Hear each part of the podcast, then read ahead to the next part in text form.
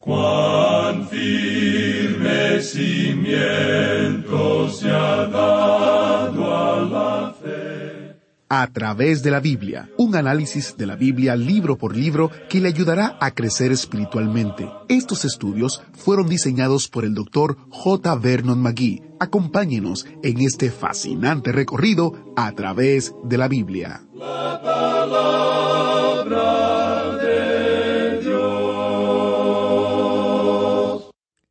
La buena noticia de la gran alegría no es sólo para la Navidad.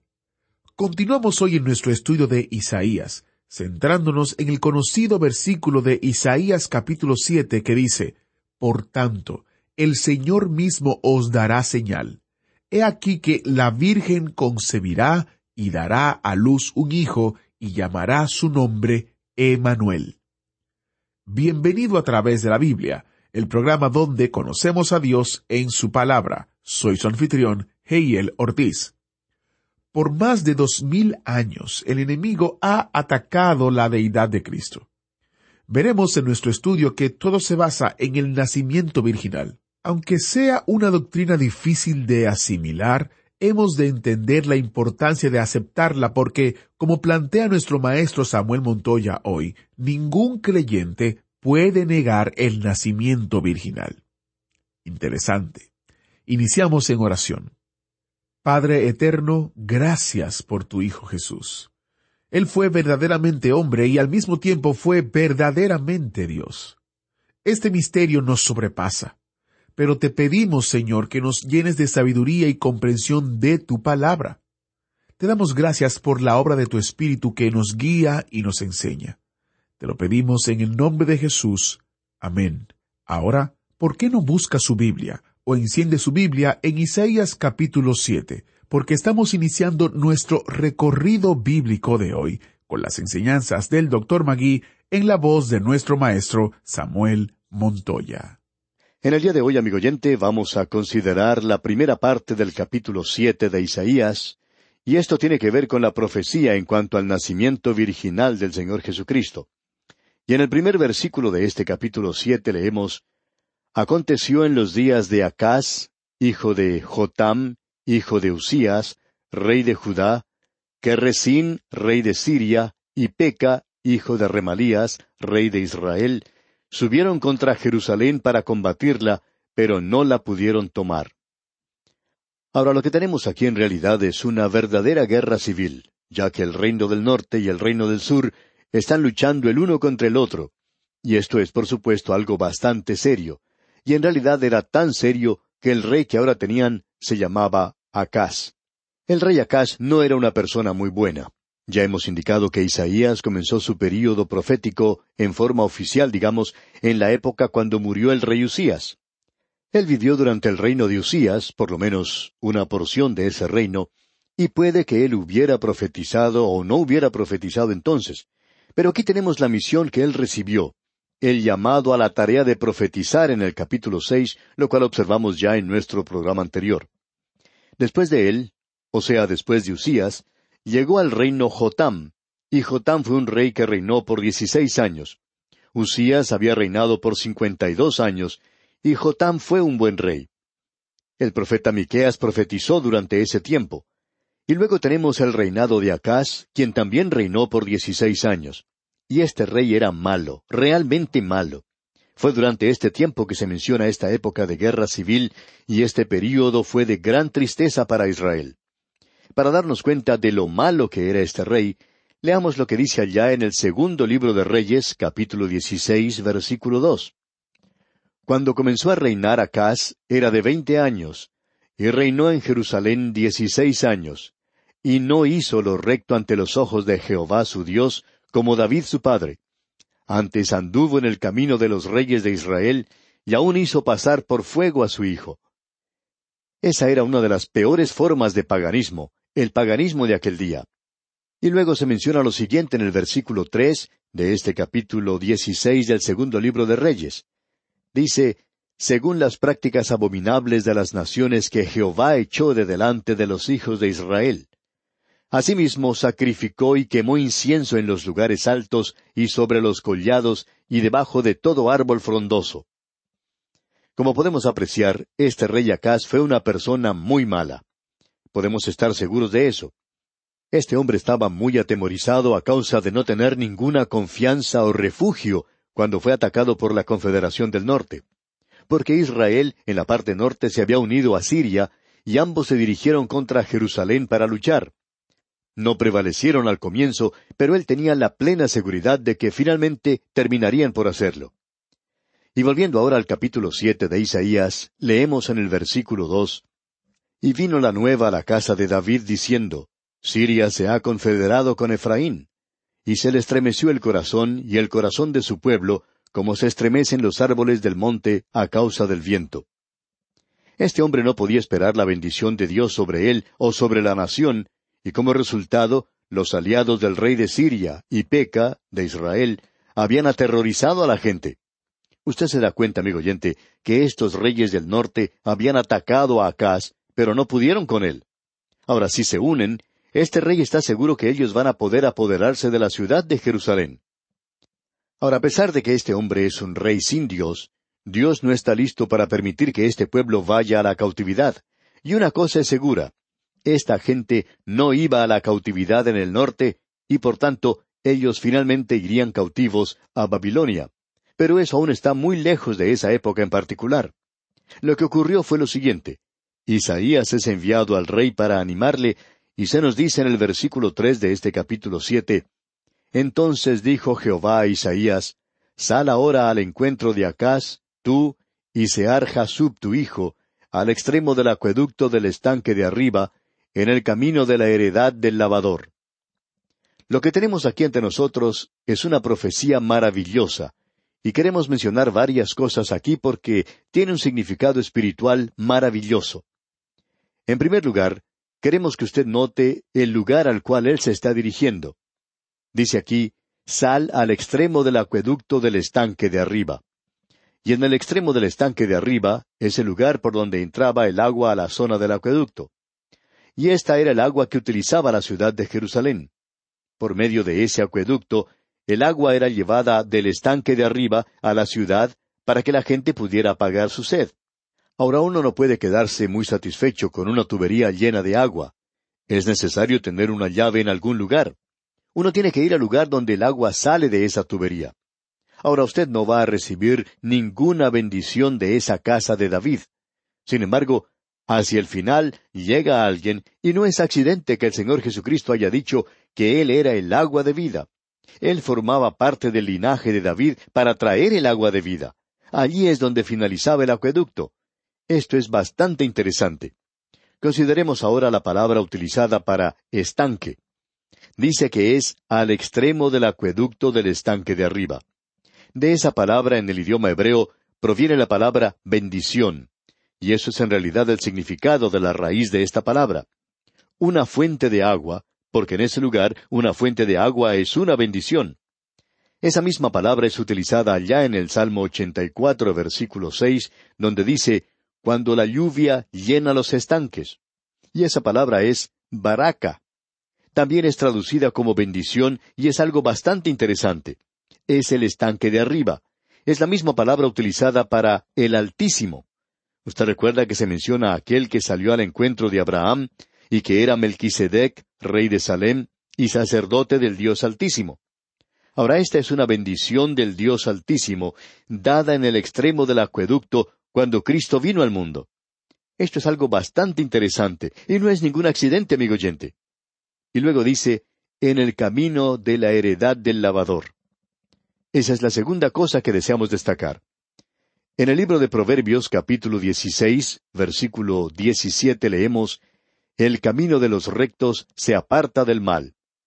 Y es el camino de santidad, y se nos dice en este mismo libro de Isaías, allá en el capítulo 35, versículo 8, y habrá allí calzada y camino, y será llamado camino de santidad. Lo interesante aquí es que tenemos a aquel que es el camino, la verdad y la vida. Este camino es llamado de la heredad del lavador. Y ese es el lugar donde la gente iba a lavar sus ropas. Era la lavandería de aquel día. Y amigo oyente, si usted quiere tener sus ropas limpias, va a tener que ir al Señor Jesucristo. Él dijo que nosotros podíamos ser limpiados por medio de las palabras que Él pronunció. Y no es ningún accidente que este hombre Isaías fuera enviado a este lugar tan interesante, y aun eso tiene un significado espiritual como usted bien puede apreciarlo. Ahora aquí tenemos algo más. Se le indica a Isaías que lleve a su hijo, Sear Jasub. Ese es un nombre muy diferente a lo que estamos acostumbrados a escuchar en el día de hoy, pero no es nada comparado con el nombre que tiene el segundo hijo de Isaías. Y vamos a ver eso cuando lleguemos al capítulo ocho. Y créanos, amigo oyente, que nombres como esos ya no se usan más. Ahora bien, el nombre de este jovencito es Sear Jasub, y eso quiere decir un remanente volverá. Y lo interesante acerca de este muchacho es que Dios siempre ha tenido un remanente que es fiel a él. Y eso es lo que es importante aquí. Ha habido quienes han tratado de identificar a este muchacho con el Hijo de la Virgen, pero no hay ni siquiera una comparación aquí. Hablando honradamente, usted no podría hacer ninguna clase de conexión entre estos dos. Notemos ahora lo que él tenía que decir aquí en los versículos cuatro hasta el nueve de este capítulo siete de Isaías. Y dile, guarda y repósate, no temas ni se turbe tu corazón a causa de estos dos cabos de tizón que humean por el ardor de la ira de Resín y de Siria y del hijo de Remalías. Ha acordado maligno consejo contra ti el sirio, con Efraín y con el hijo de Remalías, diciendo, Vamos contra Judá y aterroricémosla, y repartámosla entre nosotros, y pongamos en medio de ella por rey al hijo de Tabeel. Por tanto, Jehová el Señor dice así, no subsistirá ni será, porque la cabeza de Siria es Damasco, y la cabeza de Damasco Resín, y dentro de sesenta y cinco años, Efraín será quebrantado hasta dejar de ser pueblo, y la cabeza de Efraín es Samaria, y la cabeza de Samaria el hijo de Remalías. Si vosotros no creyereis, de cierto no permaneceréis. El tenor de este mensaje era el de hacerle saber a Acaz que no había necesidad de parte de él de tener temor, que él no tenía por qué estar atemorizado de la alianza de sus enemigos en el norte. Dios ya había determinado que esa aventura iba a fracasar. El asunto es cómo iba a saber este hombre Acaz lo que iba a ocurrir. Para comenzar tenemos que decir que él no era creyente. Este hombre es un escéptico. Es un hombre lleno de dudas. ¿Cómo puede ser convencido? Amigo oyente, Dios nunca le ha pedido a nadie que crea alguna cosa que no tenga una base sólida.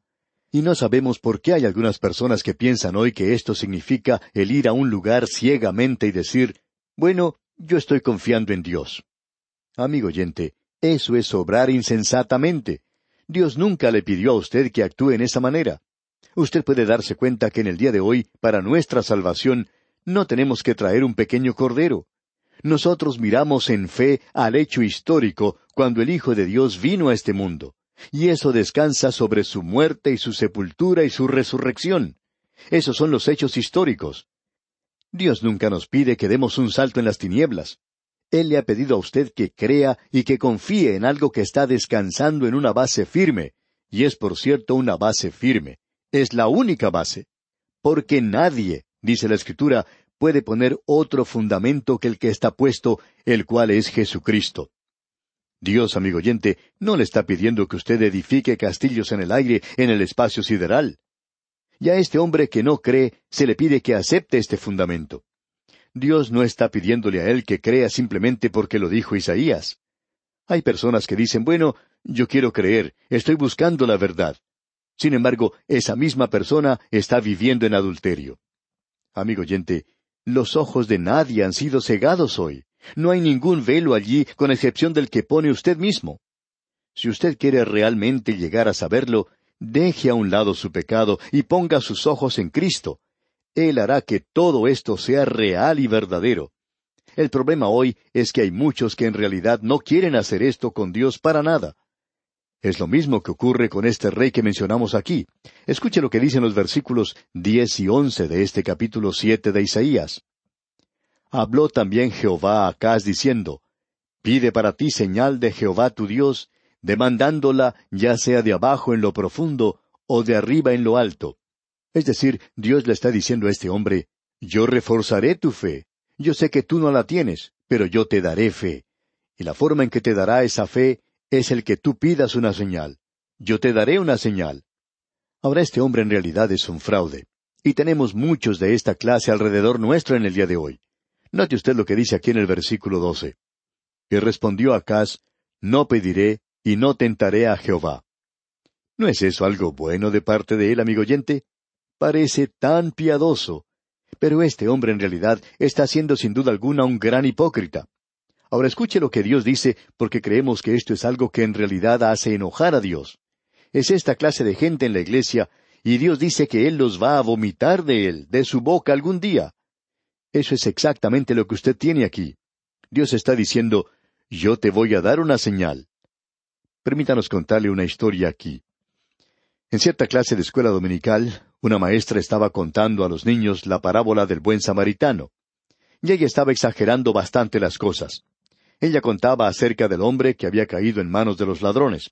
Contaba cómo había sido golpeado, que había quedado tirado en el camino y que su sangre estaba manando a borbotones, y ella exageraba mucho esto. Luego les contó a los niños acerca del sacerdote y del fariseo, y finalmente acerca del buen samaritano. Luego ella quería terminar esto haciendo una aplicación para los niños. Ella fue preguntando alrededor de la clase lo que estos niños hubieran hecho en su lugar. Una de las niñas dijo, Ah, yo hubiera hecho lo que hizo el buen samaritano.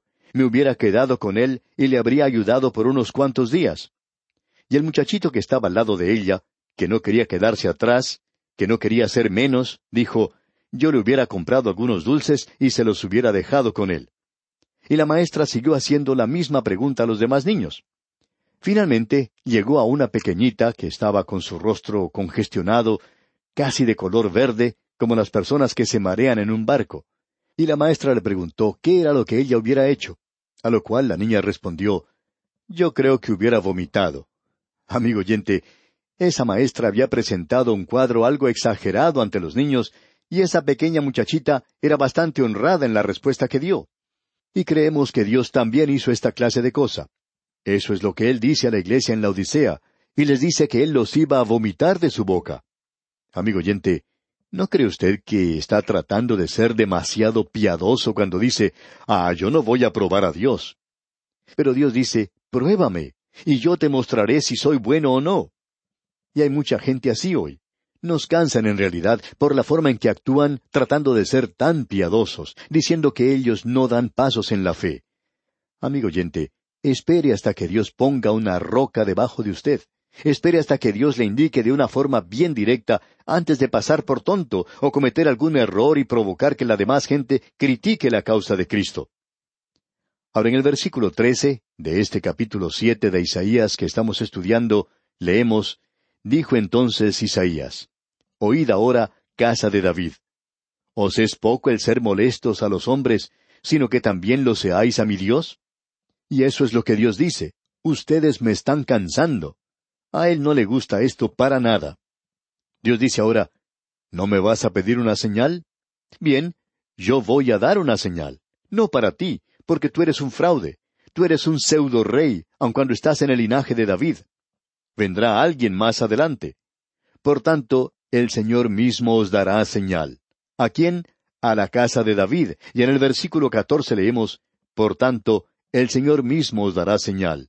He aquí que la Virgen concebirá y dará a luz un hijo, y llamará su nombre Emanuel. Dios tiene un fundamento debajo de él. Y si usted quiere saber si el nacimiento virginal es simplemente un embuste o si es cierto, Usted puede descubrir eso por sí mismo, leyendo las páginas de los cuatro Evangelios. Dios ha puesto una base sólida debajo de esta gran verdad, y usted está tratando de ser piadoso nada más cuando dice, bueno, yo no creo que es necesario creer en el nacimiento virginal. Cuando usted viene a Cristo, amigo oyente, usted quizá no conoce lo suficiente como para saber algo acerca del nacimiento virginal. Todo lo que usted ha hecho ha sido confiar en Él como su Salvador, pero ningún creyente puede negar el nacimiento virginal. Y si usted está dispuesto a mirar en los informes que tenemos, permítale a Dios que ponga un fundamento debajo suyo, y usted creerá en el nacimiento virginal. Creemos que ese es el significado de este pasaje de las Escrituras que estamos estudiando. Y luego leemos aquí en el versículo 16, Porque antes que el niño sepa desechar lo malo y escoger lo bueno, la tierra de los dos reyes que tú temes será abandonada. Y eso ocurrió porque cuando el Señor Jesús nació en Belén, Este pueblo ya había pasado por la cautividad. Toda esa gente fue, las doce tribus.